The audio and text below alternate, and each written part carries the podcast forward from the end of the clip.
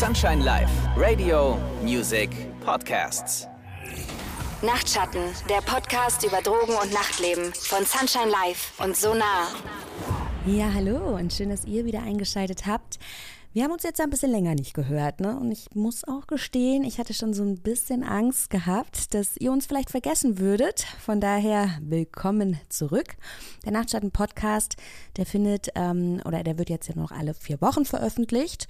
Rü widmet sich jetzt neuen Projekten. Andrea und ich bleiben euch aber erhalten. Mein Name ist Jessie. Für all jene, die jetzt heute vielleicht zum ersten Mal dabei sind. Und wir haben heute natürlich auch wieder einen Gast. Felix Blei ist heute unser Gast. Felix Blei ist beim Miraculix Lab. Und wir haben ihn heute eingeladen, weil unser Thema Selbsttest Kids, also Drug Checking für zu Hause ist. Ja?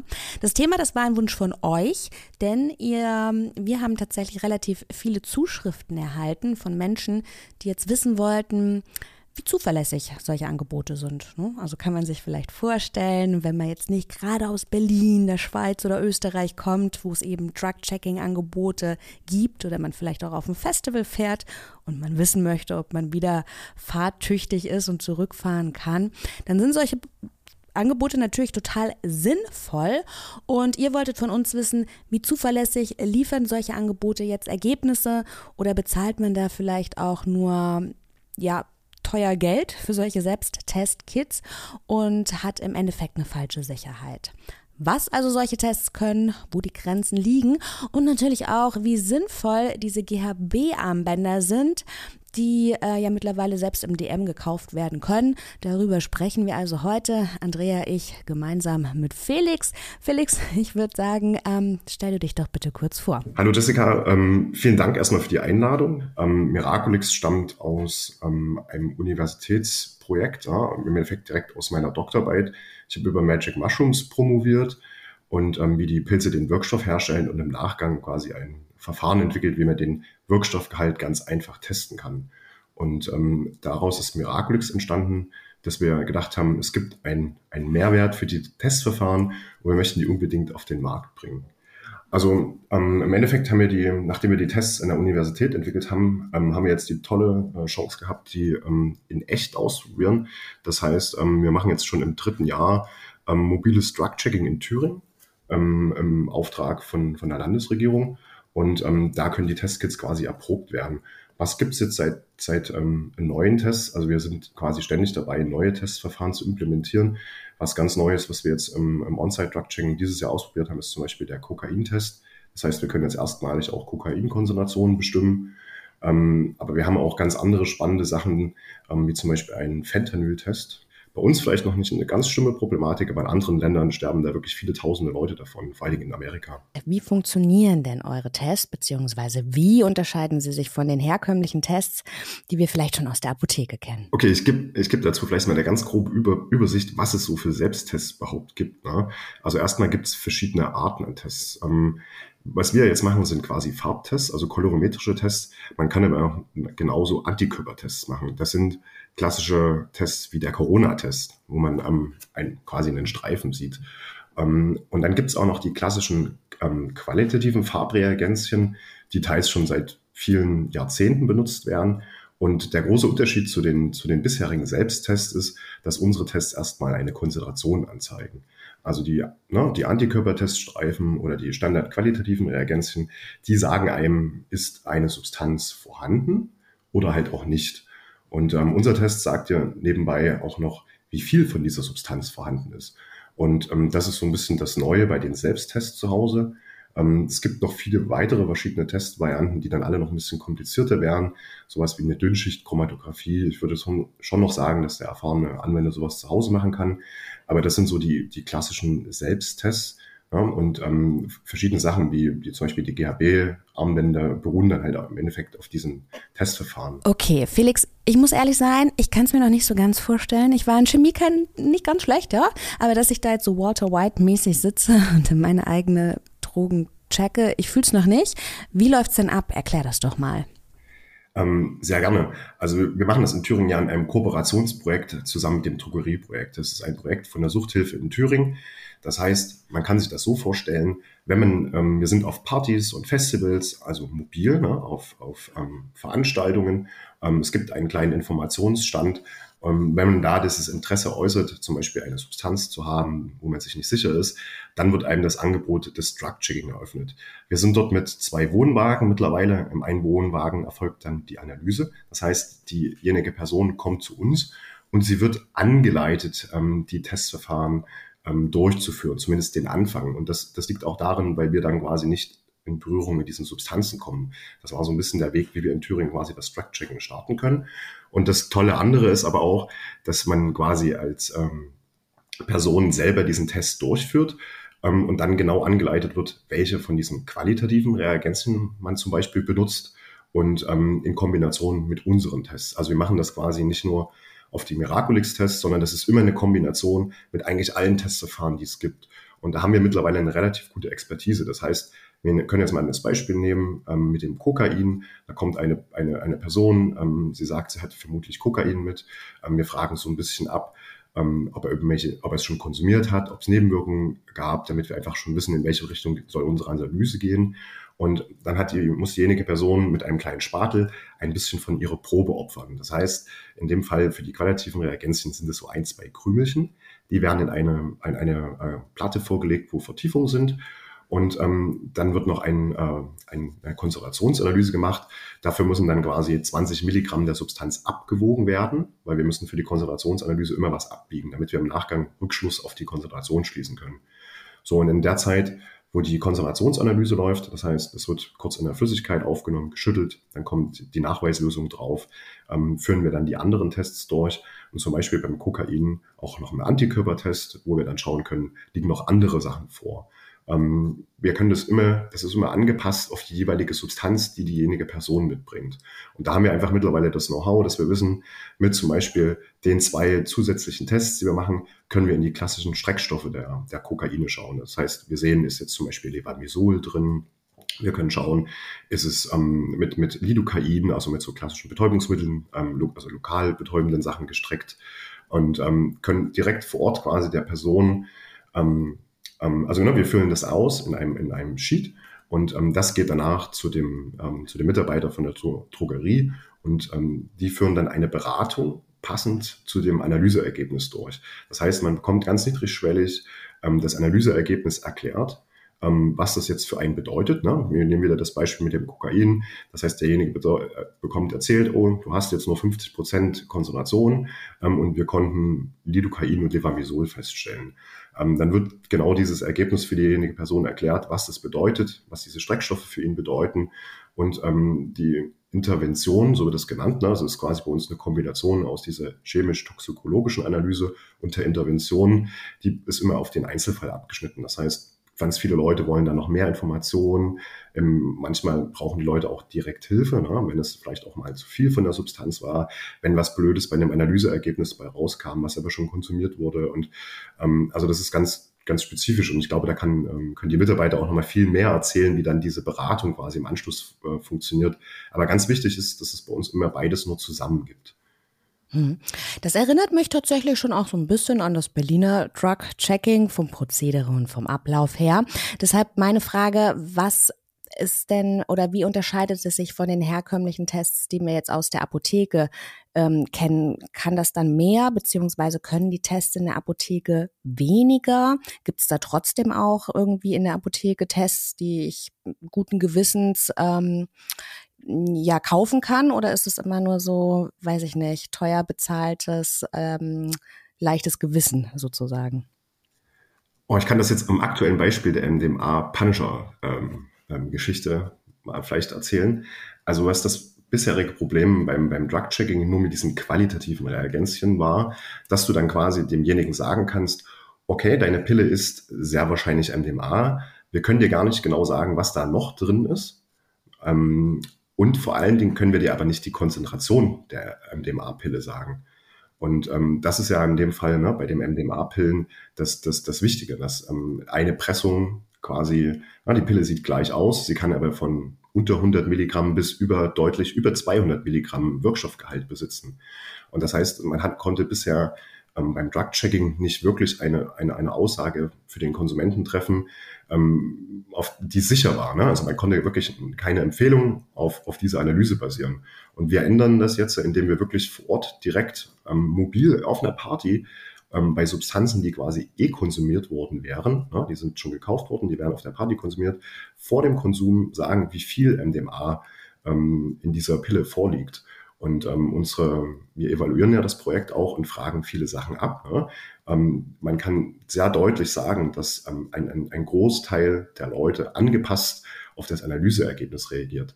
Das heißt, ähm, wenn eine sehr hohe Konzentration vorliegt, wird diese Dosis reduziert oder liegt ein ähm, ungewollter Streckstoff vor, dann wird sogar ganz oft auf den Konsum ganz verzichtet und die Probe bei uns direkt vor Ort vernichtet. Das ist zum Beispiel ein klassisches Beispiel, wenn wir Crystal Meth im Speed finden, was in Ostdeutschland gerade am Anfang bei uns ziemlich oft vorgekommen ist. Felix, jetzt redest du natürlich oder erzählst ganz viele wundervolle Dinge von eurem mobilen Drug-Checking-Angebot, aber ich vermute, die wenigsten unserer HörerInnen werden das in Anspruch nehmen können.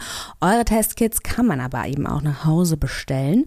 Dort kann man, wie du eben das gerade schon erklärt hast, das selbst durchführen. Man kann ähm, mit euren Kids die Substanz näher definieren. Und ganz wichtig, was du eben erklärt hast, man kann eben auch Aussagen über den Wirkstoffgehalt treffen. Das was die meisten selbst Testkits eben nicht können. Andrea, mich erinnert das, also dieses mobile Drug-Checking-Angebot, jetzt schon auch so ein bisschen an das Drug-Checking-Angebot, was wir hier in Berlin genießen. Ähm, vielleicht kannst du aber nochmal erklären, wo die Unterschiede vielleicht auch liegen. Einen kleinen Unterschied gibt's natürlich, ähm, weil in Berlin und auch in der Schweiz und in Österreich äh, sind ja unter anderem auch Labore äh, beteiligt.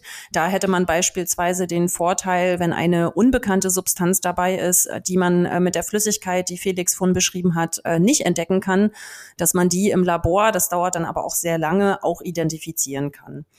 Ähm, dann ist es natürlich so, äh, es ist ein Kostenfaktor. Wir haben hier das Glück, ähm, dass es gefördert ist, aber das schmälert natürlich auf gar keinen Fall das Angebot. Ähm, ich sehe es tatsächlich eher so, dass es ein weiteres sinnvolles Angebot ist, um noch mehr Menschen zu erreichen.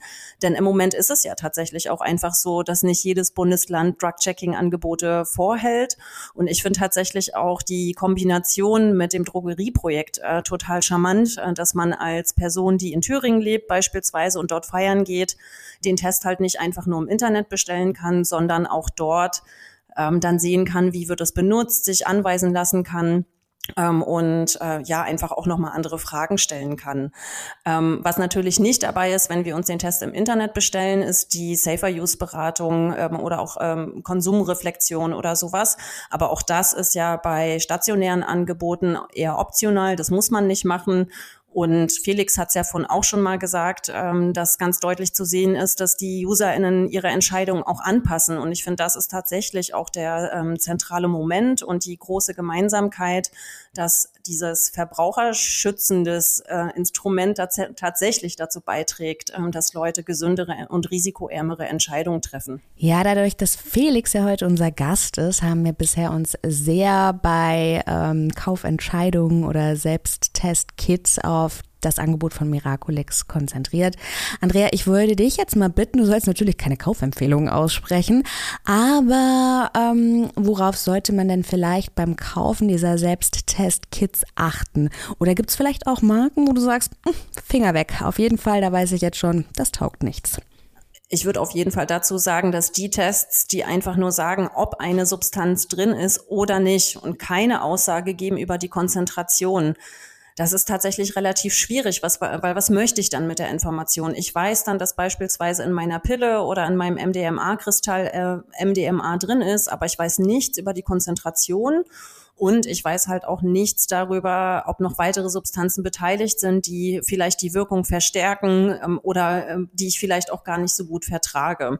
Das heißt, wenn man sich für so einen Test entscheidet, äh, das muss jetzt nicht gut oder schlecht sein, muss einem einfach auch die Limitierung tatsächlich ähm, bewusst sein, dass es eben nur diese eine Aussage geben kann. Und Felix, ich glaube, du hast da bestimmt auch noch äh, sinnvolle Ergänzungen. Da, da, hast du absolut recht. Ne? Das ist genau das Problem, dass man mit den Standardtests nicht auf die Konzentration schließen kann. Aber was ich jetzt mal sagen kann, dass es trotzdem also jeder Test bringt natürlich einen Mehrwert. Ne? Nehmen wir jetzt mal nicht eine Pille, sondern MDMA-Kristalle, dann wüsste man in dem Fall schon mal, okay, es sind MDMA-Kristalle und die sind durchaus meistens rein. Ne? Und wenn man das noch kombiniert mit weiteren Tests, kann man vielleicht stellen, feststellen, ob noch andere Streckstoffe vorliegen. Ähm, also ähm, jeder Test, der irgendwie ein kleines bisschen an Mehrwert liefert, ist, ist, denke ich mal, schon sinnvoll, aber mit einem sehr großen Disclaimer zu versehen, dass man sich nicht in einer falschen Sicherheit wiegt. Und ich glaube, das ist ganz wichtig mit zu kommunizieren einfach. Felix, äh, manche UserInnen haben zurückgemeldet, dass insbesondere so im Club- oder Festival-Setting, man kann sich vorstellen, das Ablesen von so einer Farbskala schwierig sein kann. Wie denkst du jetzt darüber? Das ist ja schon auch ein Tool, was ähm, in euren Testkits viel Verwendung findet. Also im Endeffekt geht es bei uns ähm, um den verantwortungsvollen, ähm, sagen wir mal, Konsumenten. Das heißt, die, unser Setting ist, dass wir natürlich auf Partys und Festivals gehen und da Substanzen testen, die eh konsumiert werden würden. Wir würden natürlich in Thüringen genauso gerne ein stationäres Angebot ähm, einrichten, aber ich denke, dass das beste Ort natürlich für den Test vor, dem, vor der Party ist. Und ähm, da die meisten Substanzen auch nicht direkt auf dem Festival oder der Party erworben werden, sondern schon vorher, ähm, bietet es durchaus Möglichkeiten, das zu Hause zu machen. Weil, wie du sagst, ist ein Farbtest und der ist unter schlechten Lichtbedingungen nicht so einfach auszuwerten. Ähm, da wir ja auf diesen Partys auch öfter sind und auch öfter unter schwierigen Bedingungen, ähm, heißt zum Beispiel irgendwo in der Pampa, wo es nicht viel Strom und Licht gibt, sind mir dieser Problematik bewusst. Mittlerweile werten wir das sogar selber ähm, mit Spektralfotometern aus. Das heißt, es ist jetzt vollkommen wertungs- und auch umgebungslichtfrei. Ähm, aber trotzdem, was man sehen kann, ähm, nehmen wir jetzt wieder den MDMA-Test, selbst bei schlechtem Licht sieht man auf den ersten Blick, ist es eine leichte, ist es eine mittlere oder ist es eine starke Pille. Ja, also das ist selbst, selbst unter schlechten Lichtbedingungen und wenn man die Farbkarte nicht hat, selbst ohne die Farbkarte sieht man, ist es einfach nur stark lila oder nur ganz leicht lila gefärbt. Und ähm, im Endeffekt kann man bei einer MDMA-Pille treffen die Leute ja meistens die Entscheidung, ob sie dann eine halbe oder eine Viertel nehmen. Also die ähm, die konsumierenden Entscheidungen danach ist auch sehr eingeschränkt, weil auch die Leute auf ihrer Party dann keine Milligrammwaage üblicherweise dabei haben. Ähm, ich hoffe, du hast ein bisschen verstanden, was ich damit sagen wollte. Ja, ja, voll, total. Ja, ja, klar, voll. Ähm, Andrea, worauf sollten NutzerInnen denn außerdem noch achten? Das mit den Lichtverhältnissen ist auf jeden Fall sehr zentral. Da kann ich noch den kleinen Hinweis geben, der wurde mir heute noch zugespielt, ähm, das Licht von einer Handykamera auf jeden Fall zu nutzen, wenn man sich dann entscheidet, das jetzt doch im Club- oder Festival-Setting zu machen oder im Zelt oder wo auch immer, wenn man es nicht hinbekommt, es zu Hause zu tun. Und man kann zum Beispiel dann auch äh, ein Foto machen und den Kontrast äh, so ein bisschen erhöhen. Das erleichtert manchmal nochmal so das Ablesen von einer Skala, wenn man sich bei einer äh, Schattierung nicht ganz so sicher ist, ob es jetzt äh, das obere äh, Farbfeld ist oder das untere. Wichtig ist natürlich auch, äh, in der Eigenverantwortung nicht ganz zu berauscht zu sein. Äh, man kann dann einerseits äh, seine Feinwaage vielleicht auch nicht mehr so richtig ablesen oder mit äh, den Flüssigkeiten nicht so richtig umgehen. Und wir würden natürlich auch immer so das Vier-Augen-Prinzip empfehlen, ne? dass man das nicht alleine macht, sondern dass vielleicht nochmal jemand drauf schaut ähm, und dass man sich dann gegenseitig abfragt, hey, wie würdest du das einschätzen? Was ist für dich das Ergebnis? Ähm, was ist für die andere Person das Ergebnis? Ähm, und ganz klar ist natürlich auch, Felix hat es schon erwähnt, eine hundertprozentige Sicherheit gibt's nicht, ähm, selbst im klinischen Setting. Ähm, das heißt, dass man jetzt sich nicht in äh, hundertprozentiger falscher Sicherheit wiegt, dass jetzt alles gut geht, ähm, sondern auch hier gilt, vorsichtig antesten, erstmal eine Weile warten. Und wenn nicht die erwünschte Wirkung da ist, kann man später immer noch nachlegen. Und ja, am besten natürlich wirklich das zu Hause machen und vor allen Dingen dann auch die äh, Safer-Use-Regeln nicht vergessen. Hört dazu auf jeden Fall auch gerne nochmal unsere Folge, die sich ausschließlich mit Safer-Use-Methoden beschäftigt hat, äh, wo Moritz zu Gast war. Andrea, ähm, auch die nächste Frage noch an dich, weil diese GHB-Armbänder, die haben ja derzeit immer noch Hochkonjunktur. Vielleicht erstmal an dich, Andrea, was sagt Sonar dazu? Und dann kann ja Felix auch noch mal was sagen, wie wirksam das überhaupt sein kann. Ja, tatsächlich verfolgt uns dieses Thema richtig. Ich habe auch vor kurzem erst wieder eine Empfehlung auf Instagram gesehen äh, von einem Kanal, der sich auch so mit Spiking, Drink Spiking beschäftigt. Das regt mich ehrlich gesagt so richtig auf, ähm, weil die Armbänder, das wissen wir, die testen nur auf GHB. Und was äh, in Deutschland verbreitet ist, vor allen Dingen auch in Berlin, ist GBL, also die andere Variante, die erst im ähm, Körper verstoffwechselt wird äh, zu GHB. Das heißt, äh, das Armband schlägt darauf gar nicht an Und am Ende denkt man, man hat gar nichts im Drink ähm, und kippt es runter. Und wenn man ganz, ganz doll Pech hat, äh, dann waren halt äh, trotzdem vielleicht ein paar Tropfen drinne. Und dann kommt halt auch noch dazu, ähm, das ist ja auch so meine persönliche Mission, ähm, dass wir aufhören, äh, GHB immer im Kontext K.O.-Tropfen ähm, zu benennen. Das kommt ja da auch so ein bisschen rein. Auf der Verpackung von dem Armband steht zum Beispiel auch drauf, äh, sicher ohne K.O.-Tropfen. Äh, so ein Slogan habe ich auch schon gesehen. Und viele Leute vergessen halt einfach, dass es unglaublich viele Substanzen gibt, die als K.O.-Tropfen eingesetzt werden können. Und GHB und GBL, äh, das sind einfach nur zwei Möglichkeiten und wir haben es vorhin schon immer wieder angerissen, es ist einfach eine falsche Sicherheit. Äh, man müsste letztendlich jedes Mal, wenn man von seinem Getränk einen Schluck nimmt, ähm, wenn man es mal außer Acht gelassen hat, das Armband wieder reinhalten und testen. Und man kann es ja letztlich ganz simpel machen. Am besten Schraubverschluss, ähm, äh, Schraubverschlussflasche benutzen oder es gibt auch so kleine Plugs, die man ähm, in so einen Flaschenhals reinstecken kann, wo ein Strohhalm reinpasst und sein Getränk einfach nicht außer Hand geben. Und vielleicht noch ganz kurz ergänzend, mittlerweile gibt's ja auch sogenannte Cup-Condoms, ähm, also wie so eine Art äh, Silikonüberzug äh, fürs Getränk. Das kann gut sein, aber auch hier ähm, möchte ich noch mal zu beachten geben, ähm, dass diese Condoms natürlich nicht ähm, stichsicher sind. Das heißt, man könnte tatsächlich trotzdem mit einer Nadel etwas in den Drink äh, injizieren, ähm, ohne dass die Person das mitbekommt.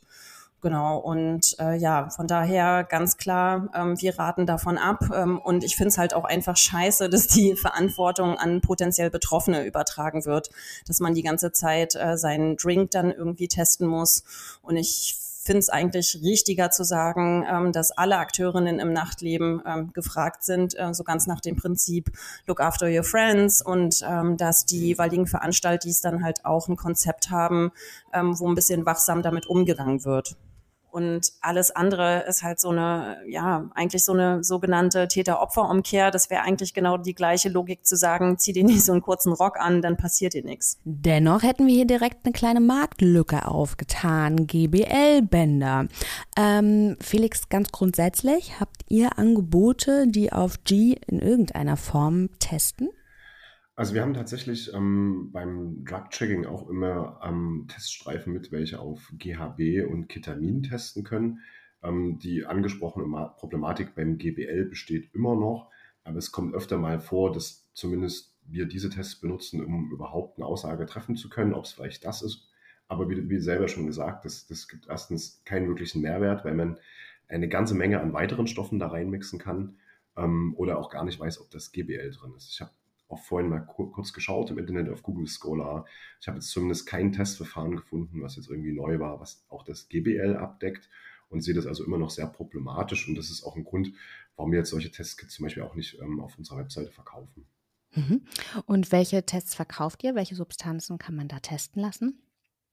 Also ähm, wir haben erstmal jetzt gestartet mit dem ähm, Psilocybin, mit dem MDMA, dem LSD und dem MDMA. Ähm, wir haben aber mittlerweile schon viel mehr Tests, die wir meistens alle vorher erstmal im On-Site-Drug-Checking austesten. Und dann liegt es auch so ein bisschen an unserer Zeit, immer da noch ein Produkt draus zu machen und eine Anleitung zu schreiben und ein Design. Aber es kommt ähm, sehr wahrscheinlich dieses Jahr noch der synthetische Katinon-Test, was besonders cool ist, ne? weil man, ähm, das sind diese ganzen Badesalze, ähm, die, die man klassischerweise als Badesalze kauft, die jetzt aber auch mittlerweile als jede andere Substanz. Ne? Es gibt ein synthetisches Kokain, aber es gibt auch ein synthetisches Amphetamin.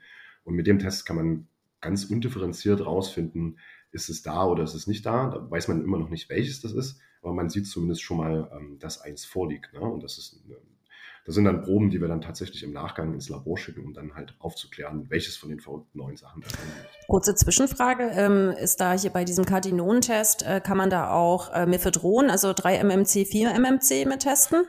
Ganz genau, solche Sachen detektiert das halt sofort. Ähm, also das, das, das geht ganz unspezifisch auf, eine Ket auf die Keto-Gruppe und jedes synthetische Katinon hat diese Keto-Gruppe. Ähm, das ist also quasi auch nur ein Sekundärtest. Man muss, ähm, man muss vorher noch mal testen, was generell so vorliegt, weil es auch ähm, andere Substanzen mit Ketogruppen gibt. Das wird mir jetzt doch hier wieder schon viel zu chemisch, da bin ich ehrlich. Ich glaube aber, Andrea hat gefragt, weil sich rein zufällig die nächste Nachtschattenfolge um das Thema 3-MMC, 4-MMC drehen wird, also Mephedron-Derivate. Wenn euch das interessiert, ihr da draußen, stellt euch gleich den Wecker, damit ihr die Nachtschattenfolge nicht verpasst. Felix, ich glaube, diese Selbst- oder das Selbstkit-Thema, das bietet natürlich auch unendliche Forschungsmöglichkeiten. Du hast dich, was Forschung betrifft, mit einem unserer Interviewgästen aus einer vergangenen Nachtschattengruppe zusammengetan. Magst du uns verraten, an was genau ihr da arbeitet? Ähm, ja, da würde ich auch gerne noch was dazu erzählen. Also wir versuchen natürlich auch äh, mit unseren Testkits ähm, Questionnaires zu kombinieren. Und da haben wir mit dem Sergio zusammen ein Questionnaire entwickelt, der so ein bisschen die Erfahrung charakterisiert, die man durch die Einnahme von Magic Mushrooms erwarten kann. Und wir hoffen darauf, dass wir mit den Daten quasi in Zukunft sehen können, welche Art von Pilz welche Erfahrung auslöst. Und das wäre besonders spannend für die Therapie, weil nämlich bei verschiedenen ähm, Diagnosen auch verschiedene Arten, ne? es gibt ähm, quasi Erfahrungen, die eher im Kopf stattfinden oder Erfahrungen, die eher so visuell stattfinden oder Erfahrungen, die eher im Körper stattfinden. Und da wäre das total schön für den Therapeuten, ähm, auswählen zu können, welche Erfahrung besonders hilfreich in diesem Fall wäre. Felix, ich würde jetzt aber gerne noch darauf ähm, zu sprechen kommen, woran ihr aktuell noch arbeitet. Also ich weiß nicht, gibt es da vielleicht Testkits ähm, in the making? Genau, ich, das habe ich ein bisschen vergessen, da bin ich vorhin abgebrochen. Also was jetzt gerade im Making ist, ist auf jeden Fall der Amphetamin, also der Speedtest. Ähm, ist eine, gerade in Deutschland ähm, stellen wir fest, dass der Speedgehalt unterirdisch ist. Also wir reden so von 30, 40 Prozent, manchmal deutlich geringer, manchmal fast gar nichts und es ist sogar nur Koffein. Ähm, wir haben einen 2CB-Test, der schon eigentlich schon fertig ist. Das heißt, ähm, ich weiß nicht, das kennt ihr sicherlich auch als Pillen quasi viel, hat eigentlich ja Schulgen synthetisiert, ist aber mittlerweile schon ne, trotzdem irgendwie als NPS eingestuft.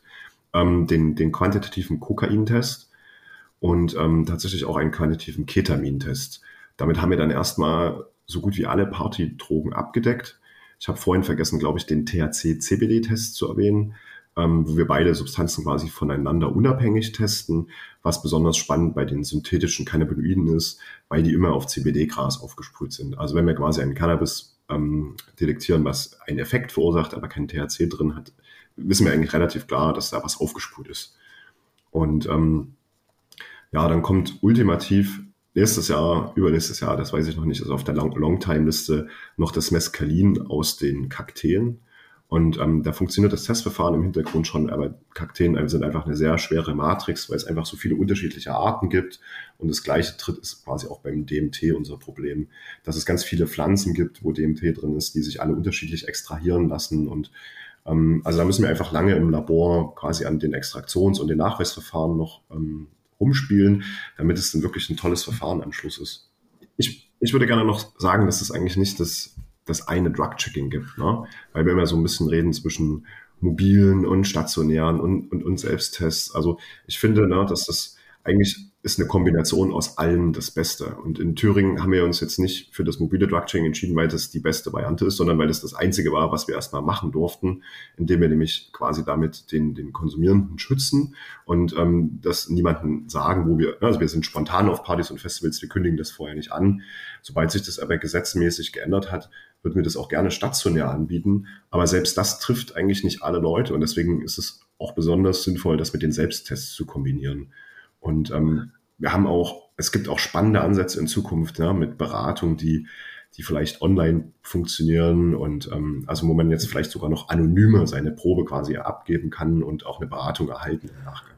Das würde ich tatsächlich gerne nochmal unterstreichen, denn letztendlich geht es ja um die Angebotsvielfalt. Ne? Also, dass alle möglichen Menschen, wo immer sie auch leben, ähm, was sie für Ressourcen haben, ähm, was sie für einen Zugang haben, ähm, dass sie einfach unterschiedliche Angebote nutzen können. Und ein äh, Testkit zu Hause benutzt zu haben, ist immer noch besser als nichts benutzt zu haben. Ähm, und für mich ist das tatsächlich einfach eine, ähm, ja, ein weiteres gutes Angebot, um Risiken zu senken und ähm, ja, eine etwas gesundheitsbewusstere Entscheidung zu treffen. Ja, gar keine Frage. Die Folge heute, die war ja auch nicht dazu gedacht, dass wir jetzt hier klären, ob und was überhaupt, ob es da überhaupt ein besser oder ein schlechter gibt.